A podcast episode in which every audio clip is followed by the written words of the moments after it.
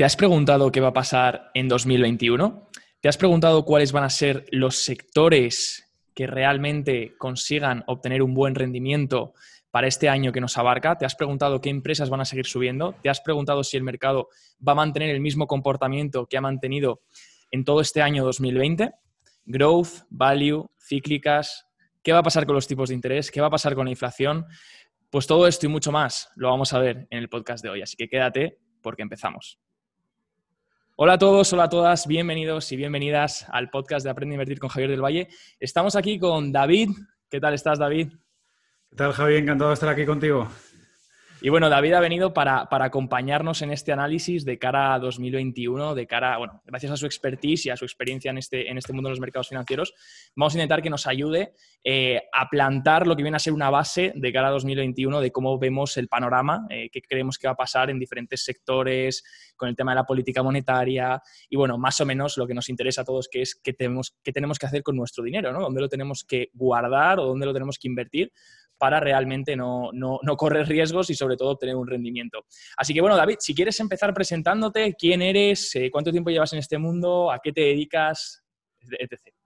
Bueno, pues eh, estoy encantado de estar contigo, aunque me lo has puesto un poco difícil porque el último que escuché el lunes, que era con Gabriela, pues era un nivel muy top, ¿no? Y al fin y al cabo, pues yo soy, de momento soy un pequeño inversor que, que se está dedicando a, invertir desde hace unos cuantos años eh, patrimonio familiar de amigos y básicamente amigos. Y todavía estoy en el punto donde, donde empezaba Gravila, que era crear contenido bursátil, ¿no? Así que sigo en el punto de, casi de partida, por lo tanto tengo mucha presión encima. Ahora mismo eh, estoy con un proyecto que se llama Ebro Capital, que lo podéis encontrar en ebrocapital.com y bueno, básicamente pues escribimos newsletters que pues algo parecido a lo vuestro, ¿no? Lo que pasa que con un, con un rango temporal un poco más alto, ¿no? De un año, un trimestre y un poquito de swing, ¿vale? Y más o menos pues eso, ese es quien soy yo, un inversor como, como tú y como yo y el que nos esté escuchando seguramente, solo que con 10 años ya, ya metido en esto, en faena. Sí, es verdad que tú y yo nos conocimos, creo recordar, por Twitter, ¿no? Eh, comentando cosillas por Twitter, eh, que te vi, vi, tu perfil, que comentabas cosas de inversión también, ideas de inversión, más que ideas a lo mejor enfocado también hacia el panorama actual, cómo estaba la política monetaria, cómo estaba el tema, creo que también recuerdo que hablamos del Bitcoin y tal, y no fue hasta hace unas semanitas que, bueno, que David estaba justo por Madrid. Eh, haciendo unos trámites y te pasaste a vernos a las oficinas y bueno, aquí ya nos hemos conocido en persona y tal y tuvimos una charla aquí De, casi una hora de, de locura, de cosas, planeando cómo, cómo es el, mundo, ¿no? Sí, teorías diabólicas, ¿no? Pues sí, porque yo, Twitter, la verdad es que era una red social que tenía como eh, ese. Bueno, esa imagen que tiene mucha gente de que solamente se utiliza para, para criticar, para hablar de política y demás. Y sí que hubo varios amigos que me dijeron, oye, tú que estás en esto de la bolsa y tal, últimamente Twitter se está poniendo muy de moda con el tema financiero. Y dije, bueno, me dio por curiosear y, bueno, desde ahí, pues claro, ahí, por ejemplo, te conocí a ti y a mucha más gente. Pero vamos, que yo soy casi, soy neófito en esto de Twitter, que llevo desde marzo, me parece. Y sí, la verdad que se encuentra gente muy interesante. Claro que sí. Sí, sí, cuando dices muy interesante dices los cuñados de bar, de bar con los que alguno que te has peleado. Bueno, es que esto, es, esto daría para otro podcast y otro debate. ¿Hasta qué punto hacer algo bonito o eh, teórico o hasta qué punto tener razón te compensa o estás aquí para ganar dinero. Porque, es decir, si tú gestionas un fondo de inversión que está dedicado exclusivamente al value o a la renta fija o a lo que sea, pues tienes que ceñirte a, eso, ¿no? A ese método porque es lo que estás vendiendo. Pero si eres un inversor particular, quiero decir, la prioridad número uno tiene que ser ser rentable, ¿no? Sí, no, tener la razón. Quiero, quiero decir, no tener la razón. O sea que que bueno, pero bueno, intento no cabrearme tanto. esto, daría, esto, daría, para otro podcast. Pero bueno, es, es, un poco el sálvame deluxe Twitter de, de la inversión. Y, y, bueno, vamos con lo que realmente nos interesa y con lo que le interesa al oyente, que no es el salseo este raro, sino, sino dónde debo invertir mi dinero, qué es lo que va a pasar. Eh, yo justo hoy, bueno, te comentaba, hablábamos antes, que justo hoy he preparado un vídeo, de hecho se, subirá hoy el vídeo al, canal de YouTube, que es, hablaba un poco de value growth, o hablaba un poco de eh, cómo se plantea cara a 2021 el tema de las cíclicas, eh, las empresas deep value, las empresas growth, qué es lo que realmente va a tirar. Eh, de cara al año que viene. Ya sabemos que, bueno, que al final hay dos, dos, vertientes. No sé si tú ves alguna más, pero yo veo dos vertientes y ahora, si quieres, me dices qué opinas de esto. Yo veo la vertiente en la que está el que apoya realmente los estímulos de la Fed, el que cree que la Fed va a seguir eh, manteniendo esos estímulos, va teniendo esas ayudas. De hecho, ahora mismo, mientras estamos hablando, por la tarde habrá una reunión de la FED a ver qué dicen. Espero que no cambie mucho un poquito el panorama que vamos a tratar aquí. Pero, pero está la tendencia esa de, decir, ostras, he visto que la FED ha inflado lo que viene a ser los, el precio de los activos, ha, inflado lo que viene a ser la bolsa, el stock market, no ha dejado de subir desde que, desde que han aplicado esas, esas políticas monetarias, esas, eh, es lo que viene a ser como doparse, ¿no? Eh, pues eh, ¿realmente me compensa combatir eso? ¿Realmente va a parar eso en el corto plazo o largo plazo? Y por otro lado tenemos a los que, a los que dicen que sí, que eso va a detenerse, que realmente va a llegar un punto en el que eh, las divisas, ya el punto de inflación eh, va a tener que aparecer y pues que vamos a ver ese 10 year, esos bonos volver, esos tipos de interés subir y por tanto el deep value o las cíclicas un poco subir en ese sentido. Así que ¿Tú, de qué pata estás? ¿Más de, la de, ¿Más de la de va a seguir la política monetaria inflando esto? ¿O vamos a tener un poco un cambio en esos tipos gracias a, los, eh, a la inflación? Bueno, eh, yo recuerdo que me propusiste hacer un, podcast solamente de esto y, bueno, yo me eché un poco para atrás porque no me considero ningún, ningún experto en política monetaria, creo que eso es para grandes catedráticos de economía y, hubiera sido un poco arrogante por mi parte. Pero bueno, me voy a mojar un poco y, te voy a decir lo que yo opino. Eh, en primer lugar, no creo que haga falta que se reduzca esa política monetaria para que el, el value o otras cíclicas eh, repunten. Luego hablaremos de eso más adelante en el podcast. Pero mi opinión es que la, política monetaria va a seguir tal como está. Y quiero decir, eh, aquí habrá opiniones, habrá tendencias casi políticas que podríamos entrar a ver si, si esto es positivo realmente para la economía, si no, eh, bueno, los liberales, los no liberales, los que, bueno, los innombrables. bueno, el intervencionismo, ¿no? Sí. Eh, bueno, aquí cada uno tiene su opinión. Yo pienso que realmente sí que han hecho un buen trabajo con la política monetaria que han aplicado, con, esas defensas que han levantado eh, para la pandemia. Creo que han hecho un buen trabajo. Sobre todo en Estados Unidos, que es donde yo estudio, o sea, lo que yo estudio y trabajo. Han hecho un buen trabajo, sobre todo de publicidad porque al final eh, no han dejado caer los mercados, los mercados están en máximos y esto al final no deja de ser una forma de atraer la inversión. Aunque sea totalmente falseado, el tío que está en su casa ve que Estados Unidos tira para arriba ¿no? y al final atraen inversión. Eso, eh, dejando a un lado que eh, muchas veces no se puede dejar hundir una empresa o, un, país entero, no se puede... Habrá alguno que me diga, sí se puede, ¿no? Que too big to fall, pero a ver, son compañías que están dando mucho trabajo a mucha gente. Eh, los, balances anuales de los países también se basan en, esos impuestos que recaudan. No es tan sencillo dejar caer a esas, compañías grandes, ¿no? Pero sobre todo por el tema de, que están atrayendo la inversión. Un país que aparentemente está en máximos atrae inversión. Con lo cual ahí la administración de Trump ha hecho un buen trabajo para sus amigos, ¿no? Eh, ya eso ya podríamos hablar de, más, más profundamente, pero por ese lado yo pienso que lo han hecho bien. Y ahora bien, ahora que los índices están en máximos, alguno se puede preguntar que para qué hace falta seguir comprando y comprando e estimulando la economía. Bueno, pues ha habido una fisura, hay daños estructurales en la economía. Y esto eh, no, podemos obviarlo. Es decir, eh, ahora que ya está, digamos, eh, entre comillas, solucionado el tema de, de los índices, ahora hay que darse cuenta que los índices no son la economía real. O sea, no son la economía real, son una representación de las 530 o eh, las X empresas de un país, pero eso no es la economía real. Hay unos daños estructurales muy grandes. El otro día estaba leyendo que para recuperar el, índice de, paro que había en Estados Unidos prepandemia, se podría alargar la cosa hasta 2023-2024. Imaginan el resto de países. ya no quiero ni pensarlo. Claro, yo, me centro en, Estados Unidos, ¿no? y, entonces eso es una muestra, un dato más del daño estructural que ha creado esto de muchos pequeños negocios, restaurantes, hostelería, en fin, lo que todos conocemos, que estamos hartos de escuchar ya. Entonces, ahora viene cuando la política monetaria se tiene que centrar en esta economía real. Y para que esta economía real se resurja, debería, vamos, debería, en mi opinión, eh, seguir imperando una política de los tipos de interés bajos para que el dinero esté barato, para poder dar eh, créditos a las empresas. en fin, yo pienso que, por ahí defiendo yo mi tesis de que la política monetaria va a seguir en esta línea, de inundar la economía con ayudas, con estímulos y con tipos de interés relativamente bajos, en torno al cero.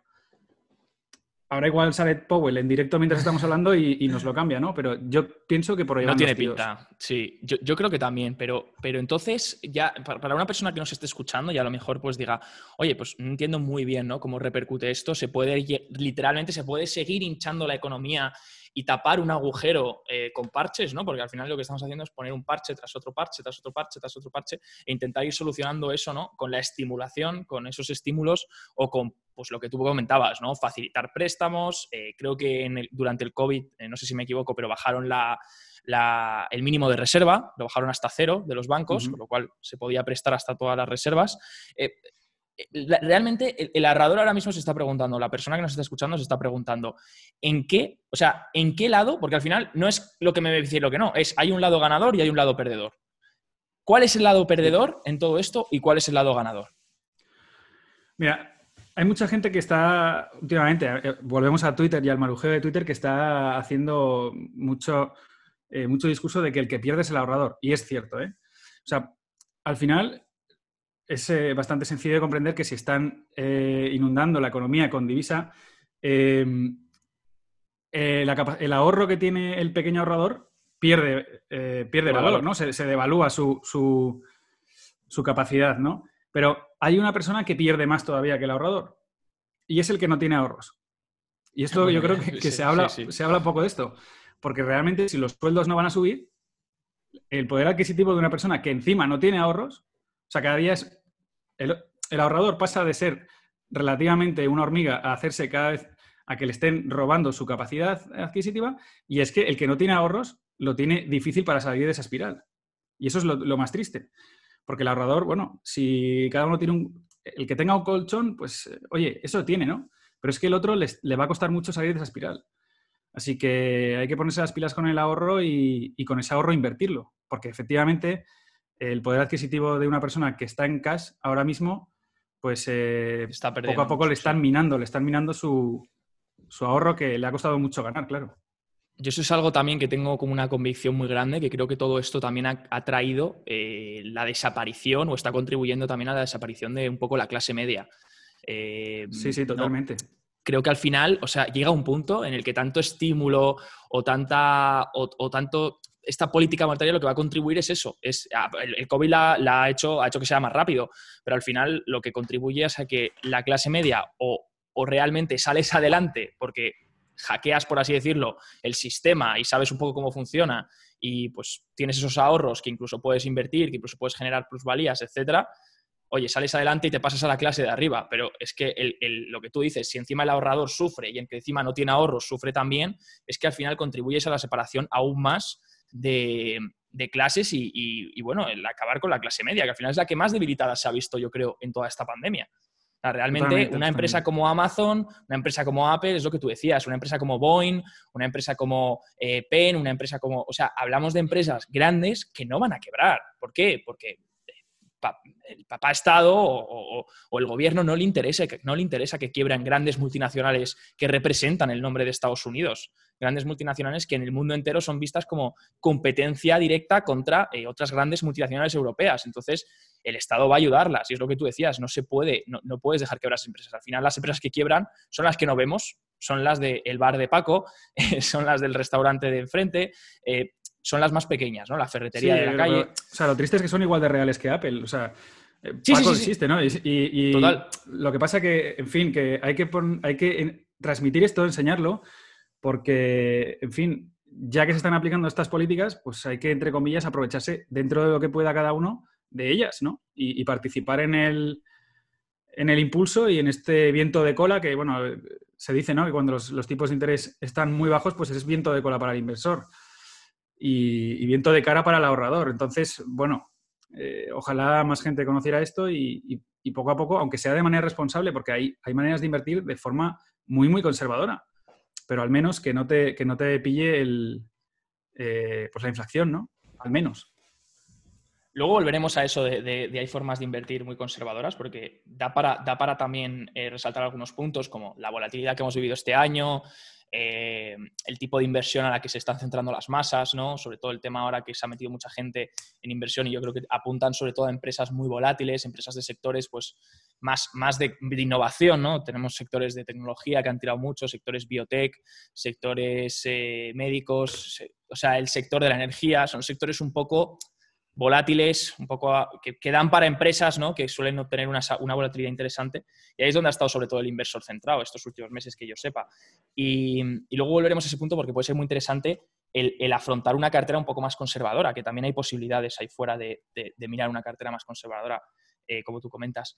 ¿Qué, activos, ¿Qué, activos, se van a ver beneficiados, eh, según tú, David, eh, de cara a este 2021, si, si todo esto sigue adelante? ¿no? Si esos tipos de interés siguen bajos, las ayudas siguen, nos mantenemos todo growth, seguimos aprovechando, porque el growth le ha dado una paliza al value este año.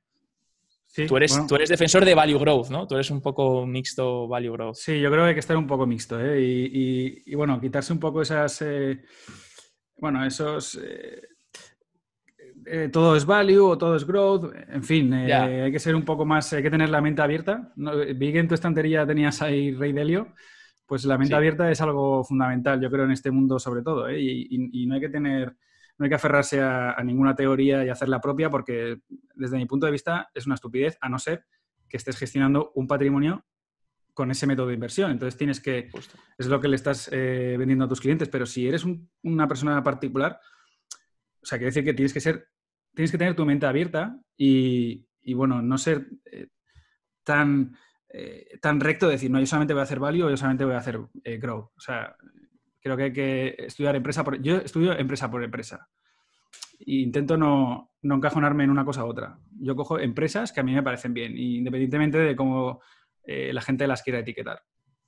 Así que, bueno, si, si quieres, empiezo ya con la carretilla y, y les doy esos seis esos seis eh, sectores que a mí me parece que en 2021 pueden ser muy interesantes. Coméntame, ¿cuál es el primero? Pues mira, eh, en vez de hablar de empresas de estas que ya conoce todo el mundo, yo pues te he preparado aquí lo que para mí, eh, ya que tengo los deberes hechos para la cartera de 2021 de Ebro, pienso que pueden ser sectores interesantes. Seis sectores, ¿vale? El primero, pues son todas aquellas empresas, está conformado por esas empresas que a ver, eh, cuando nos recuperemos de esta pandemia, ¿no? Y, ahora que viene la vacuna y demás, a medida que el comportamiento del consumidor se normalice, pues eh, yo creo que pueden recuperarse, porque han tenido un, tremendo bache, ¿no? Son las aerolíneas, los hoteles, eh, cruceros, restauración, casinos, todo esto, ¿no? Entonces, estas empresas pueden ser interesantes con, con un par de matices. Yo cuando hay gente que lo típico, ¿no? Amigos que te dicen, oye, que esta empresa que es como cíclica o que le ha pasado muy mal en la pandemia, yo lo primero que miraría es que si desde marzo ha conseguido recuperar al menos más del 50% de la caída, entonces puede, puede, ser interesante. Si no ha conseguido a estas alturas recuperar al menos el 50-60% de esa caída, cuidado, porque quiero decir, con las subidas que ha habido, si esa compañía en concreto no lo ha conseguido, empieza a poner el primer, el primer warning.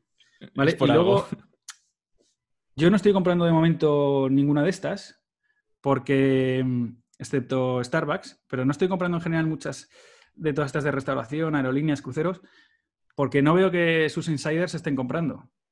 Y eso es algo que no me hace mucha gracia porque creo que eh, hay, algo se me escapa, ¿no?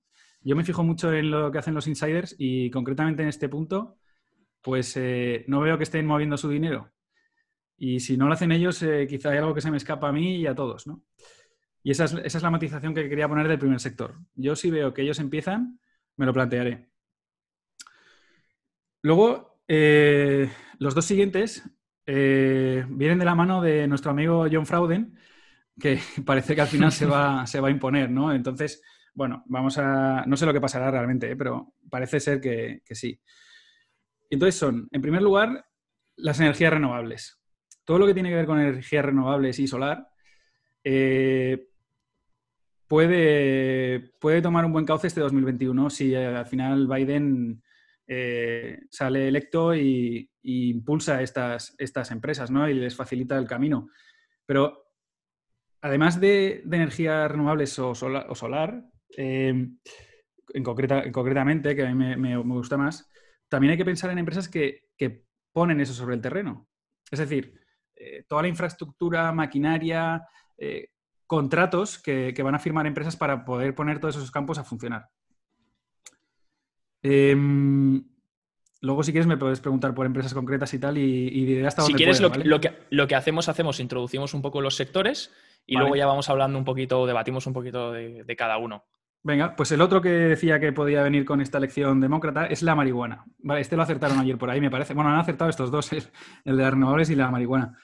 La marihuana, eh, que lleva una tendencia bajista bastante potente y un rango bastante lateral, eh, está saliendo, está saliendo de ese rango estrecho y, además eh, puede tener un recorrido alcista interesante porque estamos viendo un montón de, medidas aperturistas. ¿no? se están haciendo diversas votaciones en Estados Unidos que están, están siendo aperturistas. Ayer, ayer justo leía un titular, tampoco me, sumergí mucho en ello, que en New Jersey está muy cerca de, aprobar el uso de marihuana con uso recreativo. Es decir, lo que todo el mundo nos imaginamos cuando hablamos de marihuana, no, con cremitas y tal, sino uso recreativo. Pero matizaba que cualquier persona que sea pillada eh, plantándola sin licencia, aunque sea muy pequeña la cantidad, se podía enfrentar a penas de hasta 20 años de prisión. Es decir, que puede ser que legalicen la marihuana para fumarla, hablando claro, pero va a estar controlada por eh, grandes empresas. O sea, lo van a regular de una manera eh, muy empresarial. O sea, que esto de la marihuana eh, hay que estar atento este 2021 también. Y ahora los, tres últimos, que igual sorprenden un poco más a la gente, este es un poco más aburrido, pero bueno, a veces la inversión no tiene por qué ser súper divertida, ¿no? Hay empresas que todo el mundo... La agricultura yo creo que la puede tener un buen año, ¿eh? Puede tener un buen año por... Eh, no, solamente por la marihuana, que, puede que también, pero bueno. Realmente, si gana Biden, eh, las exportaciones a China van a estar más, más abiertas a, a seguir su cauce normal, ¿vale? Trump estaba poniendo esto un poco en peligro y si hay un gobierno demócrata que Estados Unidos pueda exportar agricultura a China va a dar grandes volúmenes, ¿no? A empresas que estaban un poco alicaídas. Además, eh, he leído bastantes informes, yo no soy un especialista en commodities, la verdad, pero el precio de las commodities blandas está subiendo y una tendencia alcista. O sea que si aumenta el volumen, claro, si aumenta el volumen de venta y encima aumenta el precio, pues la agricultura que es un sector bastante aburrido, pero oye, eh, pero da pasta. No todo, va a ser Shopify y Amazon, ¿vale? Justo. Entonces, eh, la agricultura es muy interesante a vigilarla en 2021. Si esta la llegan a acertar ayer en Twitter, ya vamos, ya cuelgo, el ordenador y me, voy y me digo otra cosa. Bueno, el quinto punto, y es uno con el que estoy yo bastante obsesionado, quizá porque lo conozco un poco mejor a nivel familiar y tal, es la construcción.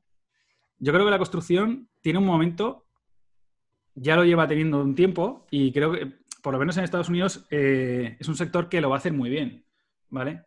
Em, el otro día resumía en un, email eh, algunos de los pros, ¿no? Y es que los intereses por el crédito hipotecario están ahora mismo en mínimos de hace cinco años y, en fin, también la, la fortaleza en general del sector inmobiliario, la construcción, está en máximos en, el último lustro, ¿no?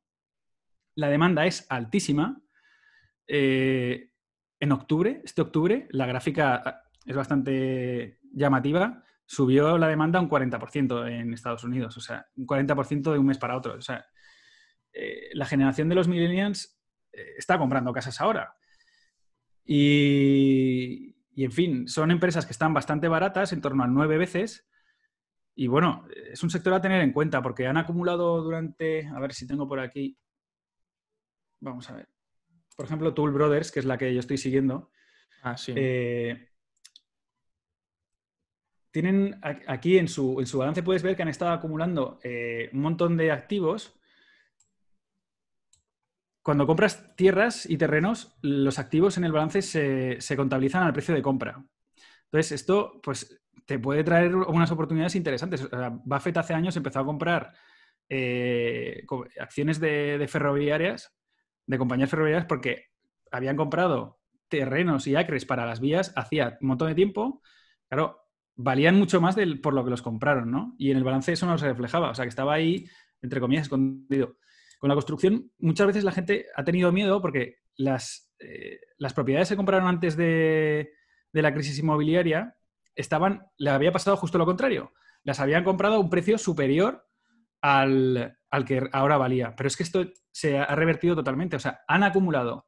Yo estoy aquí viendo Tool Brothers desde 2005, venga, 2006, no había mucho cambio y a partir de 2010 se ponen a comprar eh, como si hubieran mañana, 2012, 2014. O sea, han ido comprando durante esa época un montón de propiedades y, y ahí, bueno, ese valor no está contabilizado. O sea que para mí eso es value puro. Luego me podrás cuestionar el tema de la demanda, pero hay una demanda brutal. De hecho, el, para el pro, o sea, los pros son esos. El contra más grande que tiene esta apuesta por la construcción es que es el riesgo a morir de éxito, porque no están consiguiendo darle salida a toda esa demanda. O sea, la oferta no, la consiguen igualar con la demanda.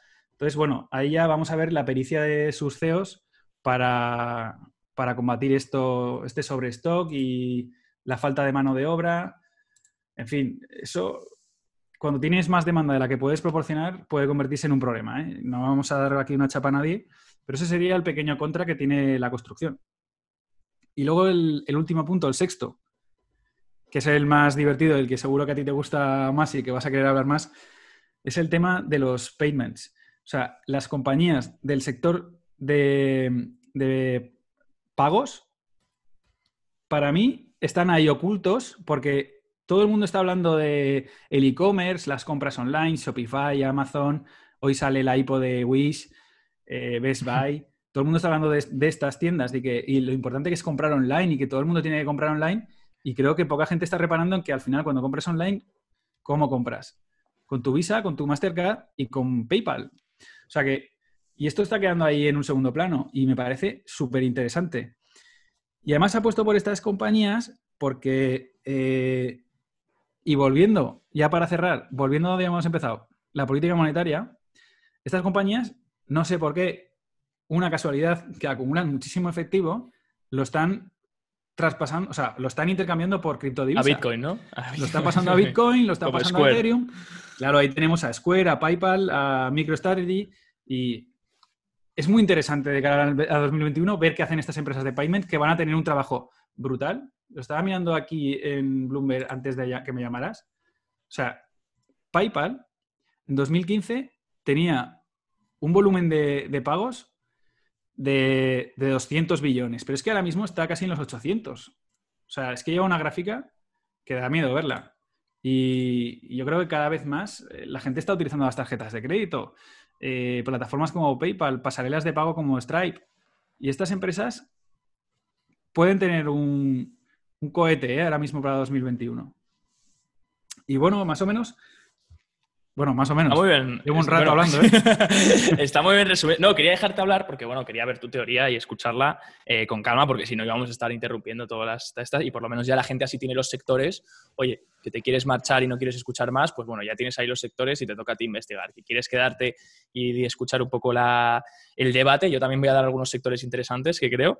Pero, pero bueno, respondiendo básicamente a lo que has comentado, el sector, el sector de, bueno, el, primero que has posicionado más o menos de empresas más eh, cíclicas, unas empresas que se recuperen con la, con la pandemia, que, bueno, que empiecen a tener más ventas. Estoy de acuerdo, eh, estoy de acuerdo. También es muy. Eh, me ha gustado mucho lo que has dicho de. me alejaría de todas las empresas que no hayan subido un 50%, a recuperar un 50% de caída. Esto la gente normalmente tiene un concepto erróneo porque dice: me voy a meter en la empresa más barata que aún no ha recuperado. Eh, y bueno, si está barata es por algo, ¿no? Esto siempre lo decimos nosotros, que si está barata es por una razón. Y cuanto, menos, cuanto más barata esté, más deberías preocuparte. Y, y básicamente yo ahí, te doy la razón. Si eso me centraría más que nada, yo creo que las aerolíneas, fíjate que la aerolínea y los aerolíneas y, las, y, los cruceros sí que han estado en boca de muchos. Y yo creo que ya se ha ido descontando durante final de año, se va a ir descontando hasta final de año Eh, yo creo esa recuperación, porque al final dices, bueno, sector, necesidad, aerolínea. O sea, no hay nada más necesario que una aerolínea.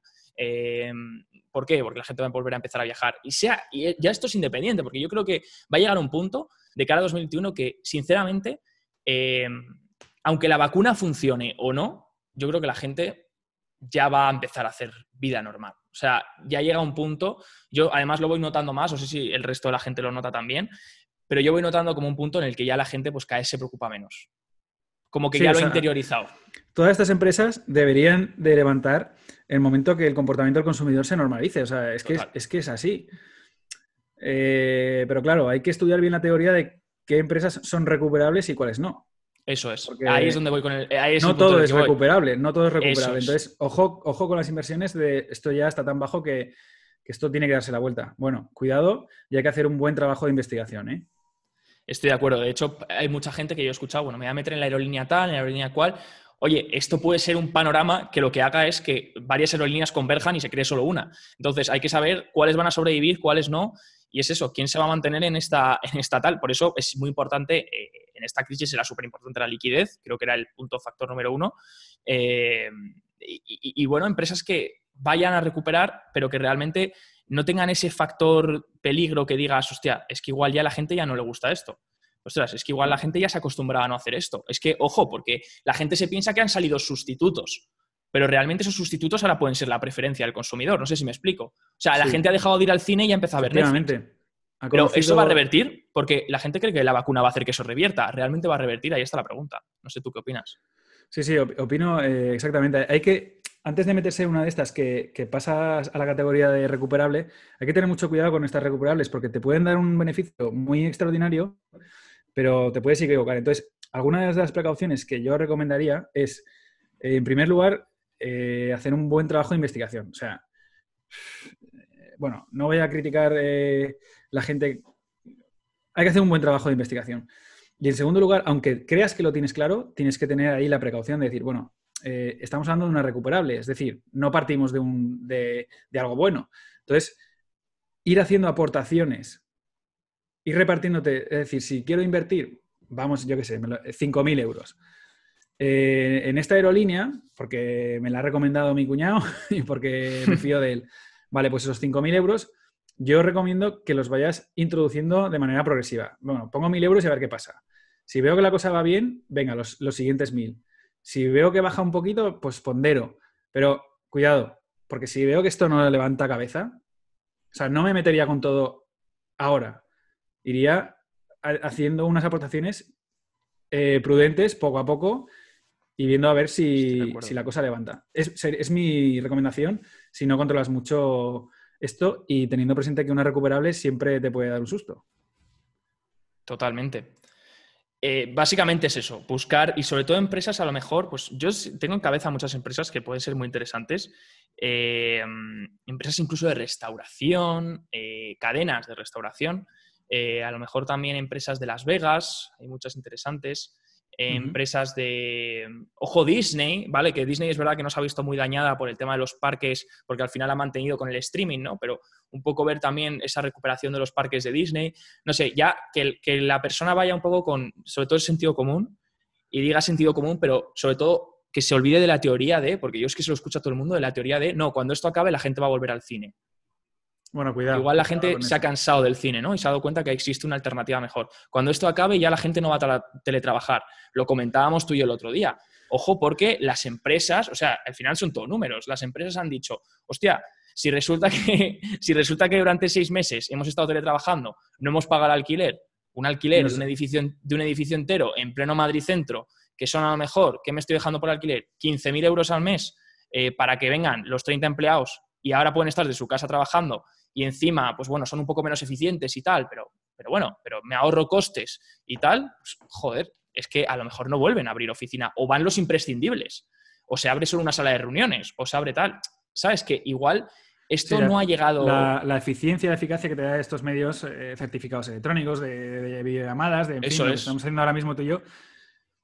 Eh, a nivel grande, sacando la calculadora y pensando como una empresa grande, supone un volumen muy alto de dinero. Entonces, eh, volver para atrás eh, a mucha gente le va a costar, porque rápidamente nos acostumbramos a lo bueno o a lo que hace la empresa más eficiente, ¿no?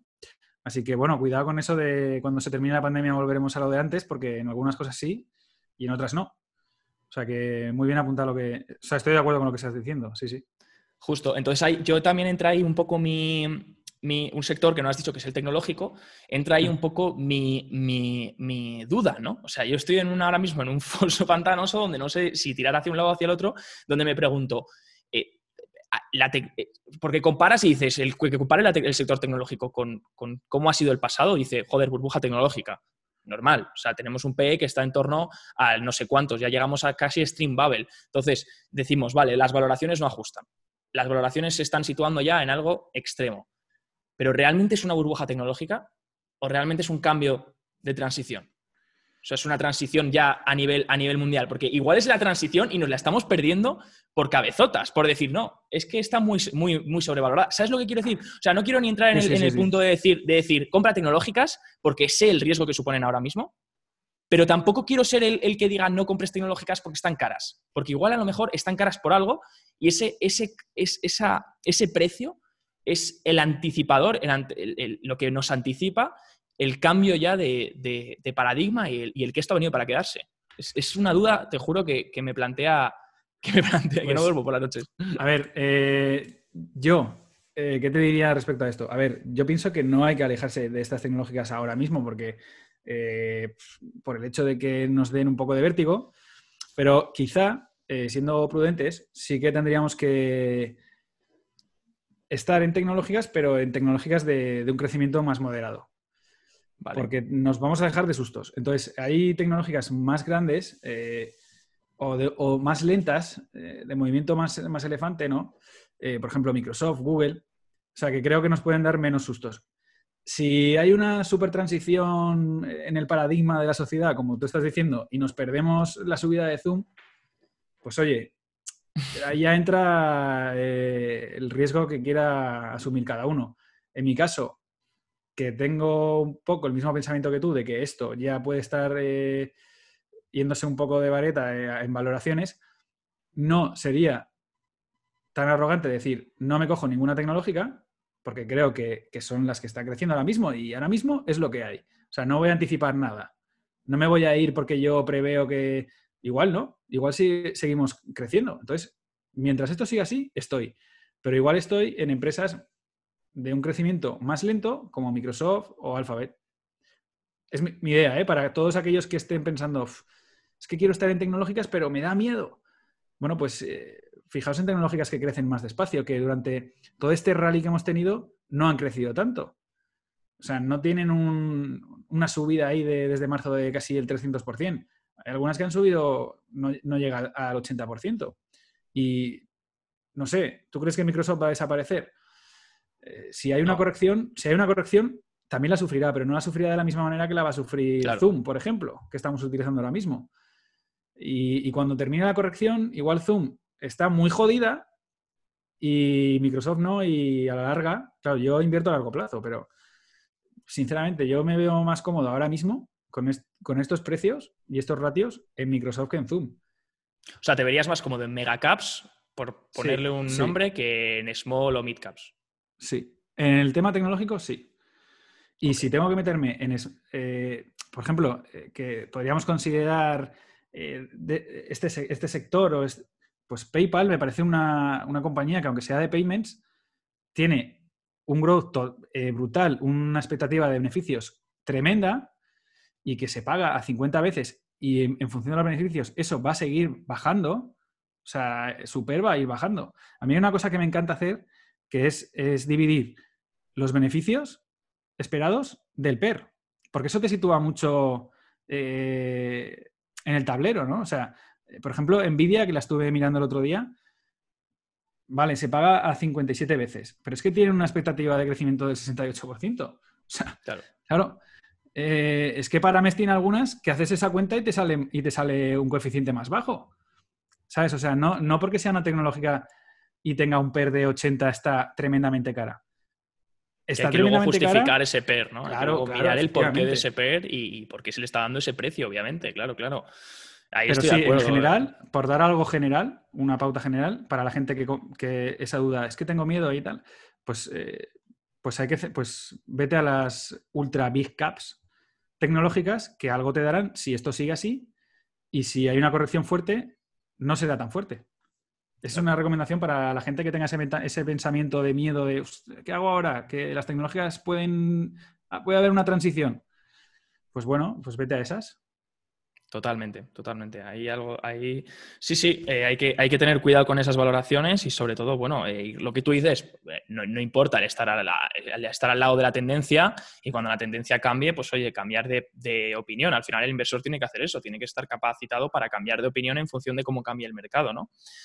Luego el sector 2, energías renovables, me ha parecido muy interesante. Lo único lo veo un poco ya, ya con mucho... Bueno, ahora está entrando mucho momentum. ¿eh? De hecho, comentaba el otro día por, por Twitter, no sé si leíste el tweet, que, que, joder, mi padre me dijo, eh, porque sigue llevando algunos fondos y tal, y, y me dijo, he vendido, he vendido tal, esto creo que fue finales de verano, algo así. Cuando el oro ya había llegado al pico, Sí. eh, me dijo el tío, joder, he vendido el oro tal y voy a comprar, voy a meter todo mejor en un fondo de energía, de energías renovables y tal. Sí, sí, sí. Hostia, se cubrió el oro, la bajada y se ha llevado toda la subida de energías renovables. Yo digo, tío, y yo ni le hice ni caso. Yo me quedé en el oro, me comí la bajada del oro y no me, cogí- y no me he comido la subida de las energías.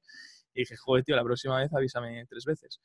Y sí, las energías renovables al final, a ver, tenemos que entender que esto es algo, pues, un poco como otros sectores un poquito más eh, futurísticos, vamos a decir, eh, pues, como la robótica, la ciberseguridad.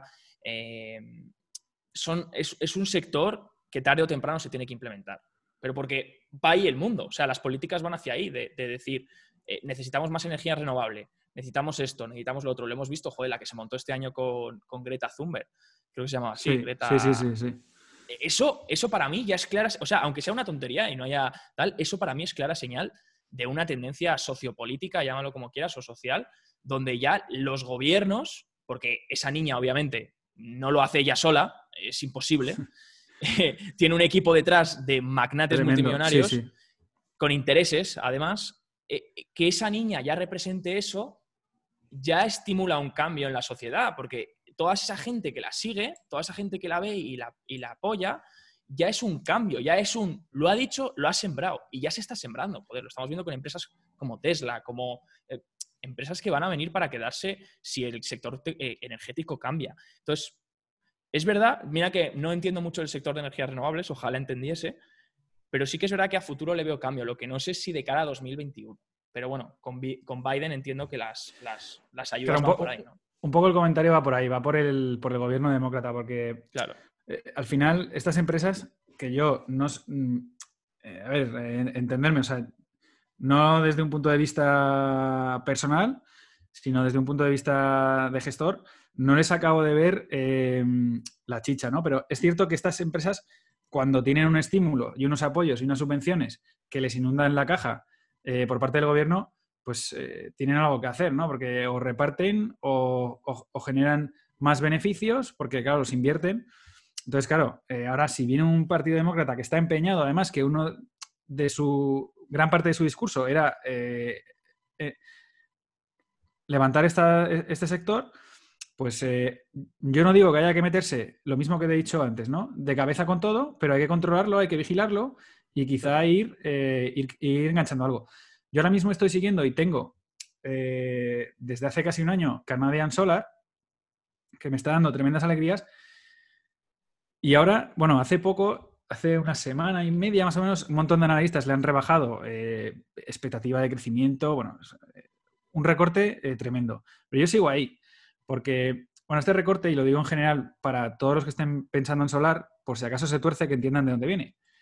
Y es que en este trimestre y quizá en el siguiente hay una escasez de, polisilicio y vidrio que es que ellos lo necesitan, con lo cual eso les va a aumentar el, coste ¿no? de producción. Mi tesis, ¿cuál es? Que bueno, que mientras sea verdad lo que dicen las guidance de, de las compañías de que esta escasez va a durar dos trimestres, de momento yo me mantengo. No voy a ser tan catastrofista porque los analistas a veces van a tres meses vista, yo voy a más. Entonces, en el pasado ya es- es- este incremento de costes se lo han cobrado al cliente. O sea, le han subido la factura y ya está. O sea, que la empresa al final no, se ha visto afectada por, esta, por este aumento en el coste de producción. Así que bueno, yo me mantengo y, bueno, ya veremos a ver si veremos a ver si gana Biden. Eso en primer lugar. Y en segundo lugar, a ver qué pasa con estas compañías, porque ya algunas están también bastante extendidas. ¿eh? O sea, Justo, eso lleva ya. eso era un poco lo que quería comentar, que bueno, que si vemos el momentum, el momentum de los últimos sectores, el de la energía ha sido el sector líder en el último mes. Exactamente, o sea que ya están extendidas, ¿eh? o sea que, habrá que verlo, pero desde luego no van a partir de, tan baratas. Es que, a ver, el precio que compré yo esto, porque. A ver, si me acuerdo, lo tengo aquí. Fíjate, es que yo compré Canadian en 17 dólares. ¿Y cuánto está ahora? 43. O sea, fíjate, ¿eh? o sea, ya llevo un 148% de esta acción. Entonces, que están extendidas ya, ¿eh? o sea, no es una cosa que vaya de repente a que en 2021 porque gana Biden. y, y, tú lo apuntabas bien, esto de Greta Thunberg y tal. Aquí hay unos intereses muy grandes detrás. Y bueno, yo simplemente pues apunto eran sectores para no, caer otra vez en la retaila de Amazon, Apple. No, no, pues, completamente, completamente. Por hablar de cosas un poco distintas, ¿no? Que ojo que el consumo, y aquí yo salgo defensor del consumo, eh, el, consumo, ojo, eh, porque ha estado paradito, porque la gente se piensa, la gente habla mucho de Amazon. Yo fíjate que es que es muy fácil contraquear una cartera, al final vas viendo como tendencia, sobre todo si la tienes muy bien repartida por sectores. Eh, fíjate que te puedes creer que la única posición que llevamos en negativo en la cartera de este año, la más cartera un poco más a largo plazo, es Amazon. Me lo creo. bueno, Amazon, Amazon y un ETF de la plata, pero bueno, si hablo de empresas de acciones, eh, Amazon es la única lleva plana, que lleva plana tres meses, ¿eh? O sea, sí que me lo creo. Eso es, minusvalías. Y, y puedes observar diferentes empresas del sector. Puedes observar Shopify, bueno, Shopify tampoco estaría más muy enfocado ahí, pero bueno, vamos a decir, Shopify, que ha estado con una lateralidad que de hecho está rompiendo hoy. Em, tenemos, yo qué sé, eh, ¿qué más había? Alibaba, China, como Amazon, eh, que ha estado tranquilita en los últimos. O sea, sí que es verdad que ha subido, no, está hinchada, pero se ha tranquilizado en los últimos meses. Entonces, ojo de cara. Eh, yo tengo un poco de apuesta, y aquí voy a mojarme, y tengo apuesta hacia el consumo de cara a, a 2021, el Q1 el Q1, por lo menos de ver los resultados, yo creo que los resultados de diciembre de estas empresas van a ser abominables, o sea, van a ser espectaculares. ¿Por qué? Porque, eh, eh, o sea, me baso en la lógica. La gente no tiene dinero, no ha viajado, no ha gastado en restaurantes, no ha gastado en coches. O sea, bueno, sí, coches de lujo, por lo visto sí que ha habido bastante demanda. Pero no ha gastado en lo que viene a ser lo que gastas en el día a día, sobre todo lo que más gastas, que son los viajes, los, los transportes. Bueno, ¿me entendéis? Y ahora que, vienen las navidades y que la gente tiene ese ahorro también, que, la gente se ha vuelto súper consumista, porque claro, dices, hostia, no puedo, no puedo irme a tomar, no puedo irme de vacaciones a, Hawái, pues le voy a regalar a mi hija lo que quería, ¿no? Le voy a regalar a mi hija ese, ese Mac eh, que quería, ese iPad que quería, porque he ahorrado este año. Entonces, eh, eh, ojo, porque ni no vas a ir a comprarlo a retail. Porque ya te has acostumbrado a comprar por Amazon. Joder, llevas todo el COVID comprando por Amazon, dices, oye, ya tengo mi cuenta, ya tengo mi tarjeta, ya he visto que me lo entregan en un día, que encima me lo traen limpio, tal, me, no me la juego a coger el COVID, oye, lo pido todo online. Y ahí es donde yo creo que eh, de cara a 2021, el trimestre 1, se va a ver una, una... Estas empresas están esperando, yo creo, el reporte, pero creo que puede ser muy interesante. Bueno, ayer, ayer Apple anunciaba que iba a producir un 30% más de iPhone 12 de lo que tenía previsto. Es decir, y si lo hacen, es porque saben que lo van a vender. Quiero decir, que no, no, eh, claro, es que hay gente que piensa que estos titulares los dan, los da un tío que no tiene ni idea de lo que dice. Es, decir, si te están diciendo que van a producir un 30% más porque, lo van a, porque le van a dar salida, ¿no? Y en cuanto a estas, eh, yo ya no estoy, la vendí hace relativamente poco, pero yo mi apuesta para esto fue Best Buy, ¿no? Y que es una compañía que es una compañía que además que para mí estuvo hace años cuando estaba en Besinver y no sé, bueno, ahora ya no debe ser value para él, pero, o sea, está, eh, no sé cuánto está el PER de Amazon, porque como estoy fuera, tú si la tienes en cartera lo tienes un poco controlado. Bueno, debe ser 100, así, ¿no? Casi 100 o 90 y algo. 92. Eh, pues Best Buy está a 13. Es decir, eh, no sé, a mí me, me gusta mucho esta Tienes cosas interesantes. Tienes Walmart también, ¿eh? A 21 de... Sí, sí, por eso digo que, eh, como además has dicho que Amazon no la llevabas en positivo, mm, por eso te he dicho que no me ha extrañado, porque hay, hay cosas interesantes, efectivamente, con un, que se paga relativamente bien. Y, bueno, hay que sumergirse más ahí en, inventario, porque igual están acumulando más de la cuenta o, están, o tienen mucha deuda por cobrar, ¿eh? revivals. O sea, bueno, sería meterse más, ¿no? Pero sí, el consumo yo creo que va a estar ahí también, ¿eh? Y no hay que alejarse de él. Totalmente. Es, así. Así que, Otro sector es un año muy interesante. Ay, perdona, una cosa que has dicho. Dime. Eh, el tema de los ahorros que tiene la gente. Esto es más viento en cola todavía para que en 2021 la gente se anime a invertir. No solamente por el tema de la política monetaria, que también. Es que el nivel de ahorro de los, de los estadounidenses está en, en, máximos. O sea, la gente tiene muchísimo dinero en cash que o una de dos, o lo gastan y si estás en empresas de consumo va a llegar a tu bolsillo, o lo invierten y lo van a invertir en cosas parecidas a ti, con lo cual también va a llegar a tu bolsillo. O sea que eso es otro punto a favor de que en 2021 podemos tener un buen año. Yo soy optimista, ¿eh? O sea, yo estos que empiezan a subir gráficos de análisis técnico... No, no, no, yo igual, ¿eh? Yo total, no, no, totalmente, totalmente, pero lo llevan haciendo desde... Mira, fíjate que yo, de hecho, en este podcast, y sigue el podcast puesto, en este podcast yo, yo tuve, y yo, yo pensaba, cuando todo empezó a recuperar en marzo, yo hice un podcast diciendo que yo pensaba que esto se iba a castañar otra vez. O sea, yo decía, no veo todavía nada recuperando, no veo la vacuna cerca, no creo que sea momento de recuperar la economía. Creo que el efecto puede llegar ahora, o puede ser un rebote muerto o algo raro que quieren intentar hacer. Pero, pero luego, luego es verdad que corrigí mi teoría y cuando ya vi que llevaba un mes, un mes y medio de subida, yo ya dije, me pongo totalmente largo, aquí no hay que hacer ningún tipo de cobertura, esto el mercado manda, el AFED manda. Y en ese sentido, desde entonces he, estado, he sido muy optimista y yo de cara, hoy lo comentaba en el vídeo también, eh, que aunque acepto que las valoraciones y que el S&P 500 está cotizando un P alto, acepto que las valoraciones son caras, pero no por ende va a ser mejor estar desinvertido. No por ende tengo que coger y meter todo en cash, porque es que no es la solución. Entonces, eh, sí, sí, optimistas y bueno, si el mercado cambia, pues tendremos que cambiar nuestra teoría, pero, pero no hay ninguna señal ahora mismo que digas, voy a meterme contra el mercado, joder, como hacen algunos, que están cortos contra, contra, contra algo que está subiendo, y que se está demostrando que cada día sube más, sube más y que hay compra institucional y que hay, y que hay, y que hay más ayudas y que la vacuna llega. Entonces no creo que sea el momento de estar corto en este sentido o, tal. Y lo estamos viendo en diciembre, estamos viendo un Santa Claus Rally. O sea, yo estoy, vamos, de hecho teníamos, llevábamos cinco días de distribución en el S&P 500 hace poco. Creo que ayer ya contabilizó como que se reseteaba todo porque hubo un muy buen día de subida. fue un día brutal. O sea, la cartera Value que, que, estoy traqueando en público, eh, ayer creo que subió un 1,6. O sea, para, una cartera Value, subir un 1,6 en un día, te, aseguro que, que, no es muy normal. O sea, que, que sí, sí, eh, llevamos un rally importante, sí. Oye, rápidamente, David, para no, para no enrollarnos mucho, que se nos está yendo un poco de tiempo, ya, ya decíamos nosotros que lleváis ese tiempo. Pero bueno, si quieren, hacemos otro vídeo más, un poco otro podcast más profundizando.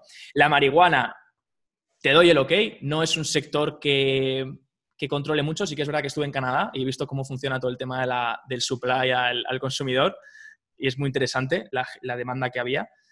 Eh, pues sí, sí, si, es, si eso se acaba legalizando, o sea, creo que al final es cuestión de que se legalice. Es la apuesta porque se legalice. Si se acaba legalizando, pues las empresas, como tú dices, se van a beneficiar. También es que se acabará, por así decirlo.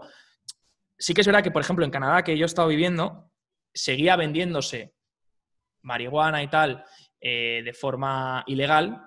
Sí. No en las tiendas físicas como tal y especializadas pero bueno, la gente ya tiende a ir más a la tienda, ¿no? Dice, ¿para qué me la voy a jugar y voy a quedar con un camello a comprarle marihuana cuando puedo, cuando puedo comprarla en la tienda, ¿no?